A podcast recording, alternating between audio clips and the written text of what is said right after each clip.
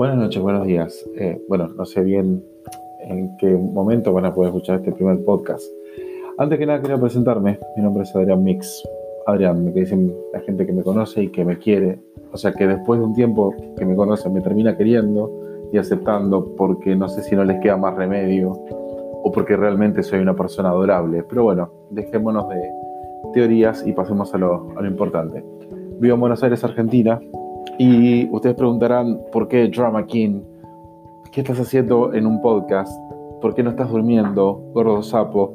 Y tantas otras preguntas que quizás este, les vengan a la mente. Antes que nada, quiero hacer un podcast, justamente elegí este nombre, Drama King, porque tanto mis amigos, mi pareja me dicen que soy bastante dramático.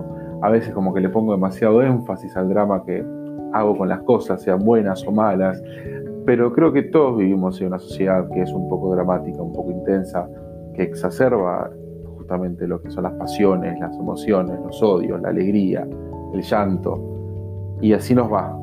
Entonces justamente por eso estoy haciendo un poco este podcast en el cual vamos a tocar varios temas.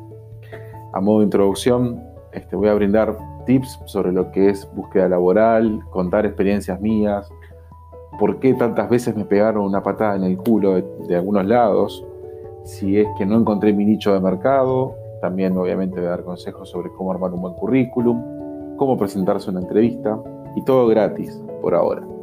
También hablaremos sobre otra parte que me atrae mucho, en la cual tengo modestia aparte, este, bastante experiencia a mi entender, que es el sector de viajes y turismo, en el cual daremos consejos sobre cómo conseguir buenas tarifas, nuevos destinos que se hayan puesto de moda, consejos sobre despacho de equipaje, porque nunca falta la señora o el señor molesto que está 30 minutos reloj acomodando el puto carrión en el compartimiento donde va el equipaje, siendo que tendría que haberlo despachado, pero como es bastante rata, no quiere pagar los 20, 25, 30 dólares que sale esa pieza extra de equipaje. Entonces también vamos a dar consejos prácticos al respecto.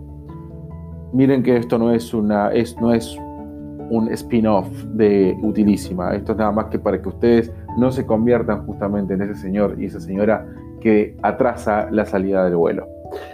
Y también hablaremos sobre mi vida en general, de la cual se van a reír mucho. Acepto consejos, puteadas, eh,